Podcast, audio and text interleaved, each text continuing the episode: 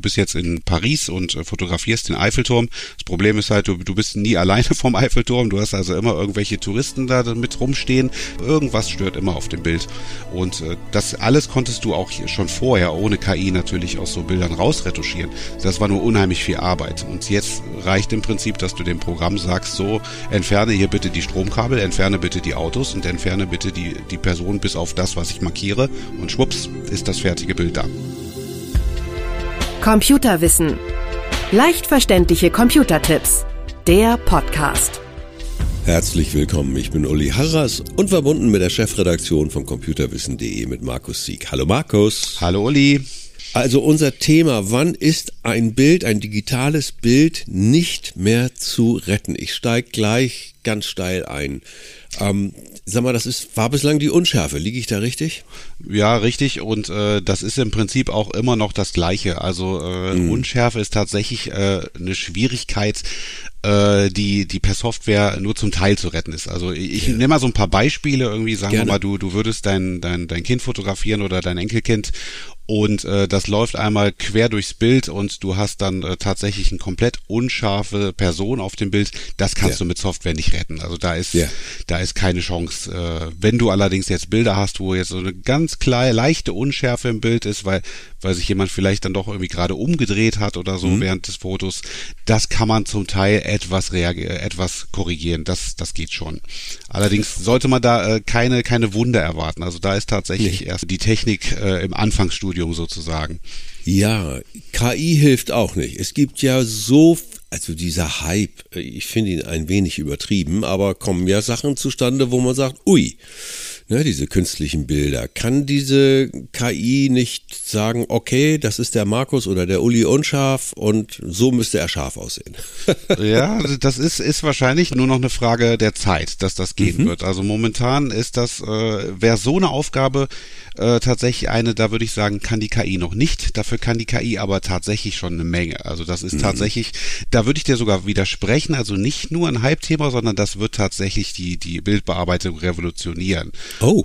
Ja, weil ja. es ist tatsächlich so, äh, dass äh, also viele Sachen, die, äh, die bisher schon technisch möglich waren, aber ja. wo du im Prinzip einen Grafiker zwei, drei Stunden dran setzen musstest, die kann inzwischen jeder machen. Und zwar einfach mit Textbefehlen oder mit, mit dem der Vorgaben macht, der, der Software, was geändert werden soll. Und das ist im Prinzip der, der große Unterschied oder die große Revolution von KI. Ich stimme dir jetzt zu, zum Beispiel beim Freistellen. Das ist meine persönliche Erfahrung. Ja. Also wenn du eine Person vom Hintergrund lösen willst, nur die Person haben willst oder den Gegenstand haben willst, da gibt's echt tolle Sachen. Das stimmt. Ich weiß aber nicht, ob das KI ist. Es kann ja auch normalerweise, also es muss ja nicht gleich alles KI sein, aber ähm, äh, ja, das war meine Erfahrung damit. Ja. Das Stimmt, ja. Da stimme ich dir tatsächlich zu. Den Fall hatten wir jetzt auch letztens mhm. äh, bei einem Artikel. Äh, da ging es darum, äh, Produkte des Jahres vorzustellen und yeah. da wurden dann Fotos gemacht von Redakteuren, die dann neue Kameras beispielsweise in der Hand hatten. Yeah. Und davon brauchten wir im Prinzip dann die, die freigestellten Bilder der, der Person mit den Kameras, weil der Hintergrund interessiert natürlich keinen im Artikel. Yeah. Und normalerweise ist das eine Sache, da würde dann die Grafikerin dann drangehen und im Prinzip Linien zeichnen und mhm. äh, dann äh, äh die Person Person freistellen und jetzt gibt es beispielsweise in, in Photoshop und, und InDesign gibt es Knöpfe, dann per KI freistellen und das dauert mhm. genau eine Sekunde und äh, ja. ist im Prinzip ein perfektes Ergebnis. Und das ist jetzt natürlich ein sehr spezielles Beispiel, aber mhm. so KI äh, kann dir im Prinzip auch bei Urlaubsfotos wirklich helfen. Also gibt ja so typische Beispiele, sagen wir mal, du, du bist jetzt in, in Paris und äh, fotografierst den Eiffelturm. Das Problem ja. ist halt, du, du bist nie alleine vom Eiffelturm, du hast also immer irgendwelche Touristen ja. da mit rumstehen. Du hast genau. Autos da vielleicht stehen, du hast Mülltonnen, die nicht so schön aussehen, dann hast du mhm. Stromkabel, irgendwas stört immer auf dem Bild. Und äh, das alles konntest du auch schon vorher ohne KI natürlich aus so Bildern rausretuschieren. Das war nur mhm. unheimlich viel Arbeit. Und jetzt reicht im Prinzip, dass du dem Programm sagst, so, entferne hier bitte die Stromkabel, entferne bitte die Autos und entferne bitte die, die Person bis auf das, was ich markiere und schwupps, ist das fertige Bild da. Dann kannst du natürlich sagen, okay, so, so war es in Wirklichkeit zwar nicht in Paris, aber, aber so als, als Ergebnis ist es natürlich sehr schön. Ja, genau. Wir müssen uns darauf einstellen, dass manche Bilder eben wirklich, also von den Profis gibt's ja ähm, äh, Dinge, wo Herr Trump äh, festgenommen wird und sich mit Polizisten prügelt. Äh, was war noch schön? Ach so, das war mit so eines der bekanntesten, aber da sitzen natürlich auch Profis sehr lange dran, bis das äh, so aussieht, wie es aussieht und manche Profis erkennen erkennen dann auch die Fehler und wissen, warum das KI ist, also warum das künstlich ist. Ähm, wird uns noch weiter beschäftigen, das Thema. Wir bleiben bei der ganz einfachen, bei der ganz einfachen Sache, wie kann ich digitale Fotos reparieren, in Anführungsstrichen? Also, was kann ich da noch tun? Ja, da gibt's ja tatsächlich dann, dann viele Sachen, äh, die, die zu reparieren sind oder, die, mhm. oder sagen wir es mal optimieren. Also reparieren mhm. ist es vielleicht gar nicht immer, ja. sondern die wenigsten Fotos sind ja wirklich, wenn sie aus der Kamera kommen, schon optimal. Also da ist dann ja. tatsächlich dann irgendwie ist vielleicht, äh, wirkt es zu blass, das Bild, die Farben sind zu blass oder es äh, ist etwas zu dunkel geraten oder zu hell geraten oder es hat einen leichten mhm. Farbstich. Gibt's immer noch, ist zwar alles schon deutlich besser geworden durch moderne Kameras, aber diese, diese Fehler gibt's immer noch. Und das ist eigentlich per Software relativ einfach zu, äh, zu beheben. Also das mhm. kann eigentlich jede gängige Bildbearbeitung, wie jetzt beispielsweise, ich nenne mal so ein Beispiel, so beliebt ist im, im äh, Hobbybereich, so Adobe Photoshop Elements beispielsweise, da genügt dann ein Knopf Auto-Optimierung und der geht alle, alle Schritte einzeln durch, guckt sich das Bild an und äh, mhm. erstellt dann einen Vorschlag, wie es sein könnte oder wie es da nach seinem Gusto optimal wäre. Und äh, in, ich würde sagen, 90 bis 95 Prozent der Fälle Fälle ist das auch wirklich schon ein sehr gutes Ergebnis und man muss da gar nicht viel nacharbeiten. Und wenn man es doch will, dann kann man im Prinzip mit, äh, mit Schiebereglern dann äh, auch alles einzeln noch im Prinzip dann verändern, bis man das Ergebnis hat, das man sich vorstellt. Das sind im Prinzip so die, die, die Standardoptimierungen, die man bei jedem Bild vornimmt. Wie teuer ist die Software? Das kostet Photoshop Elements kostet, glaube ich, so um die 70, 80 Euro im, mhm. äh, einmalig, genau. Das ist, ist kein Abo-Modell im, im Vergleich jetzt zu, zu Photoshop. Es gibt aber auch noch eine Alternative. Da gibt es bei Computerwissen eine Lektionsreihe und zwar mhm. ähm, Foto- und Bildbearbeitung intensiv. Da äh, stellen wir im Prinzip den, äh, den ganzen Workflow von der Bildverwaltung bis zur Bildbearbeitung ja. und Bildpräsentation Installation vor und cool. haben da äh, eine Software dabei gepackt, das ist der Photo Commander. Das ist im Prinzip so eine All-in-One-Lösung, also so eine ja. eierlegende Wollmilchsau, die alles kann. Und äh, das ist ein bisschen der Vorteil, dass, dass man nicht mit verschiedenen Programmen äh, hin und her switchen muss, sondern dass man ja. alles mit einer Lösung macht. Und da stellen wir in acht Lektionen das vor, wie, wie das funktioniert. Und da sind natürlich auch solche Geschichten wie Belichtung, Kontrastfarben und äh, natürlich auch äh, Bildzuschnitt oder äh, Horizontanpassung, wenn man etwas ein Bild schief aufgenommen hat, alles mit mhm. dabei. Genau. Also den Link packen wir in die sogenannten Show Notes, den Informationen zu dieser Podcast-Folge. Ein bisschen rumklicken, ihr findet das, dann seid ihr mit einem Klick dabei. So eine Verschönerung, Schritt für Schritt. Hm, ich weiß, das ist jetzt ein bisschen schwierig, wenn man es nur hört. Markus, aber ja. wir müssen ja auch Herausforderungen haben. Genau. Mhm. Sag mal, wie du das meinetwegen auch mit dem Fotocommander machen würdest. Ja, also ich würde das jetzt nicht bei jedem Bild machen tatsächlich. Ne? Also wirklich nur bei Bildern, die ich auch verwenden möchte, die ich ausdrucken möchte, in, in Fotobüchern präsentieren oder was auch immer. Genau. Ähm, dann wäre im Prinzip der erste Schritt zu schauen, ist das Bild gerade aufgenommen. Da kann man dann beim Fotocommander ja. beispielsweise so ein Gitternetz einblenden ja. und anhand dessen kann man dann sehen, ist der Horizont vielleicht irgendwie etwas schief oder ja. ist das Bild schon gerade und sollte er schief sein, dann lässt sich das per, per Maustaste ganz leicht korrigieren. Das ist eine Sache mhm. von wenigen Sekunden.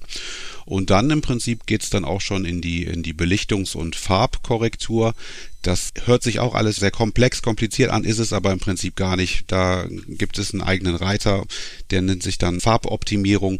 Mhm. Und da kann man sich von der Software dann einen Vorschlag erstellen lassen, die schaut, äh, wie sieht das Bild aus? Sind die Farben in Ordnung? Ist, ist, das, ist das Rot vielleicht zu blass oder äh, mhm. ist, ist das ganze Bild zu hell oder zu dunkel geraten? Und erstellt dann im Prinzip eine optimierte Vorschau. Und in den meisten Fällen funktioniert das eigentlich auch ganz gut. Manchmal mhm. ist es dann etwas zu überoptimiert, dann kann man dann tatsächlich dann an den Reglern noch etwas runterdrehen, dass der, der Tonwert noch ein bisschen reduziert wird, dass es nicht alles knallbunt aussieht und aussieht ja. wie aus dem Comic, sondern ja. noch ein bisschen realistischer ist und dann hat man eigentlich schon ein sehr schönes Ergebnis ich muss ja so ein bisschen aufpassen, was mein Monitor mir zeigt. Wir hatten gerade eine Folge über Monitore. Da kann es auch sein, dass, oder wenn ihr zwei angeschlossen habt, zum Beispiel am Laptop einen oder am PC oder ihr habt zwei Monitore, ist es manchmal günstig, das auch mal auf zwei Monitoren zu gucken, zu schauen, nicht, dass ihr zu viel regelt und zu viel Farbe und zu viel Kontrast, äh, weil der Monitor ein bisschen blass eingestellt ist. Ja. Was, was sagst du zu dem Thema? Vorher den Monitor mal kalibrieren oder dergleichen. Jetzt wird es kompliziert. Ja, Manche ja. verdrehen die Augen, aber Kinnings, ihr bearbeitet 100 Fotos und dann sind die alle im Fotobuch. Bah. Ja. Nicht richtig so schön, wie ihr das wollt definitiv. Also da, da bist du jetzt tatsächlich schon im, äh, ich würde sagen, im fortgeschrittenen Bereich. das ist tatsächlich so. Also wenn Fotos sehen äh, komplett anders aus auf, auf jedem äh, Monitor. Also hm. kommt wirklich darauf an, was man für einen Monitor angeschlossen hat, was hat der für eine Helligkeit, für einen Kontrast selbst eingestellt und für Profis ist es eigentlich äh, Standard, dass, äh, dass ein Monitor, bevor irgendwelche Bilder bearbeitet werden, kalibriert wird. Mhm. Und da gibt es dann so Kalibrierungsgeräte, die, äh, die werden oben auf dem Monitor so drangehängt und ja. die messen die Helligkeit ja. und die Farbwerte von so Standardfotos. Ja. Die, und diese Kalibrierung ist auch nicht kompliziert, die läuft automatisch ab, dauert so 30 Minuten ungefähr. Und äh, anhand dessen wird dann der Monitor exakt so eingestellt, dass man das Foto, das man bearbeitet, später im Druck, dass es auch genauso aussieht wie auf dem Monitor. Und das ist natürlich für Profis ist das essentiell, das, äh, mhm. weil sonst hat man dann eventuell Farbverfälschung, die, äh, die man sich selbst ins Bild reinmontiert hat per Bildverarbeitung. Und das geht natürlich nicht. Und äh, grundsätzlich ist das aber eine Geschichte. Also je mehr man mit Fotos macht, desto mehr würde ich auch sagen, ist das eine empfehlenswerte Geschichte. Mhm. Weil äh, es ist natürlich tatsächlich auch äh, nicht nur vom Monitor abhängig, sondern auch davon abhängig, wo man arbeitet. Also wenn man jetzt irgendwo direkt unterm Fenster arbeitet, wo, wo Tageslicht dauernd reinkommt, ist das auch eine ganz andere Farbtemperatur, als wenn man jetzt im Keller arbeitet, wo überhaupt kein, wo ja. nur Kunstlicht ist. Und das sind alles Geschichten, die bei der Kalibrierung dann berücksichtigt werden. Jetzt aber so für mich Otto Normal Fotograf äh, und, und Bearbeiter. Da reicht doch einfach mal ein Blick grundsätzlich in die Einstellungen und dass ich mal so, ja, wie, wie, wie kann ich das, wie kann ich das kontrollieren? Gibt es da optisch irgendwie, gibt es da irgendwie, ich sag mal, ich sag immer zu Fuß, also ganz einfach, ein Tipp. Schwierig, ne? Ja, ist tatsächlich so eine Geschichte, wo ich sagen würde, also als Hobbyfotograf, der gelegentlich etwas fotografiert, würde ich es einfach mal ausprobieren, tatsächlich. Mhm. Also man kann natürlich in den Einstellungen äh, Sachen ändern. Meistens ist die Werkseinstellung schon okay. Also dass, ja. dass man im Prinzip nicht, äh, nicht so viel machen muss. Ich würde mal zum Beispiel empfehlen, dass man einfach mal so testsweise vielleicht Abzüge von zehn Fotos bestellt. Mhm. Bei, sagen wir mal, Cewe übers Internet. Und dann oh, das ist ein guter Tipp. Ja. Ja, schaut man ja. sich das an, genau wie ja. sieht das aus? Sind die Fotos genauso, wie sie auf dem Monitor dargestellt werden oder sind die Farben ganz anders? Und ja. äh, dann würde ich tatsächlich da mal sagen, hm, okay, wenn da irgendwie ein grober Unterschied festzustellen ist, dann ist das ja. wahrscheinlich nicht, weil Cewe da unordentlich gedruckt hat, sondern da ist es eventuell tatsächlich ein Monitoreinstellungsproblem. Und ja. dass man da tatsächlich nochmal dran gehen muss. Wie gesagt, also sonst von Hand äh, so ein Monitor richtig einstellen ist schwierig. schwierig da bräuchte man tatsächlich so ein Kalibrierungsgerät, die kosten so 30, 40 Euro. Ja. Ähm, hängt man, wie gesagt, im Prinzip äh, auf dem Bildschirm, der liest äh, Informationen aus, misst Helligkeit ja. und macht alles ja. automatisch, wer ganz sicher gehen will. Aber du hast den Tipp schon gegeben. Ich, das finde ich gut. Mal so fünf Testfotos bestellen und dann gucken, wie sieht das aus. Dann habe ich ein gutes Gefühl. Ich weiß, meine Frau macht nämlich immer gerne zu Weihnachten und zu Geburtstagen und so. Und da kommen richtig 50, 60 Fotos raus, die sie vorher guckt und macht und tut. Und bevor das in die Hose geht, so einen kleinen Test starten. Wunderbar. Und da, da haben wir das Stichwort. Fotobücher. Gibt es da News, ähm, Tests? Ja, gibt es in der Tat. Also mhm. wir haben jetzt in der, ich bin ja auch Chefredakteur der Digitalfoto des äh, mhm. äh, Monatsmagazins und da haben wir jetzt ganz, ganz frische Informationen für dich. Super. Da, da haben wir uns Digitaldruckfotobücher äh, und Echtfotobücher unter die Lupe genommen. Ganz kurz yeah. vielleicht zum Verständnis, also Echtfotobücher, dabei handelt es sich um, um Fotobücher, da werden Fotos echt ausbelichtet und dann zu einem Buch sozusagen zusammengestellt. Mm. Bei Digitaldruckfotobüchern, die sind, fühlen sich eher wie Bücher an. Das sind dann etwas dünnere Seiten, äh, yeah. ist dann zwar auch äh, Fotopapier, aber ist ein anderes Druckverfahren. Ist dann meistens etwas günstiger und die Seiten sind dünner. Und äh, das ist im Prinzip so die, die beiden Varianten, die man, äh, die man erstellen kann. Ja, also mhm. im Prinzip hat sich so im Vergleich zu den Vorjahren gar nicht so viel getan. Also wir haben immer noch die üblichen Verdächtigen, die, äh, die ja. vorne auf den Spitzenplätzen sind. Das sind beispielsweise Cewe und Pixum, die ich immer empfehlen kann, weil die äh, Qualität einfach hoch ist. Zum einen und äh, zum anderen ist es auch so, dass die Software einfach gut ist. Also die, die mhm. Software bietet sehr viele äh, Einstellungsmöglichkeiten, sehr viele Gestaltungsmöglichkeiten und ist gleichzeitig aber auch einsteigerfreundlich. Pixum und Cewe sind da sehr weit vorne. Sonst empfehlenswert mhm. ist auch noch ein anderer Anbieter, der nennt sich Saal Digital. Mhm. Äh, das ist eher so ein Anbieter, der tatsächlich auch so im professionellen Bereich zu Hause ist. Mit dem äh, arbeiten auch gerne Fotografen zusammen. Der hat nämlich zum Beispiel den Vorteil, dass man dagegen Aufpreis den, diesen Barcode auf dem Fotobuch beispielsweise entfernen leisten kann. Und äh, die Anbieterkennzeichnung. Also, ich weiß nicht, mhm. wenn du schon mal ein Fotobuch erstellt hast, wenn du das einmal umdrehst, hast du da meistens ja. so, ein, so ein Barcode drauf und da steht dann vielleicht ja. noch Cewe drauf. Und wenn man das besonders edel haben möchte, das Fotobuch, kann man das dann auch noch entfernen. Herzlichen Dank, lieber Markus, für die Tipps und für den Überblick. Sehr gerne, ich danke dir. Und ich freue mich aufs nächste Mal schon. Danke. Sehr gerne, danke, tschüss. Tschüss. Computerwissen. Leicht verständliche Computertipps. Der Podcast.